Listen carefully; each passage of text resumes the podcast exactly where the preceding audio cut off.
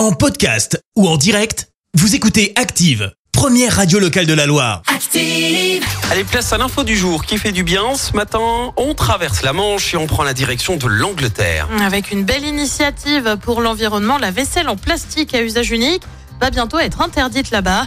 Ce sera à partir du mois d'octobre. La mesure vise à protéger les océans de la pollution plastique. Les assiettes, les couverts et certains types de gobelets ou emballages en polystyrène vont également être interdits, notamment chez les distributeurs, les restaurants, les hôtels et dans la vente à emporter de nourriture. Cette décision a été prise à la suite d'une consultation publique. D'après le ministère britannique, l'Angleterre utilise plus de 2 milliards et demi de couverts à usage unique par an. Seuls 10% sont recyclés. Les entreprises qui ne respectent pas l'interdiction se verront imposer une amende et en cas d'infraction répétée, une sanction pénale pourrait s'appliquer. C'était l'info du jour qui fait du bien avec IRUP, la grande école de l'alternance. Management, ESS, informatique, technologie et industrie du futur, énergie, IRUP. IRUP.com. Merci. Vous avez écouté Active Radio, la première radio locale de la Loire. Active.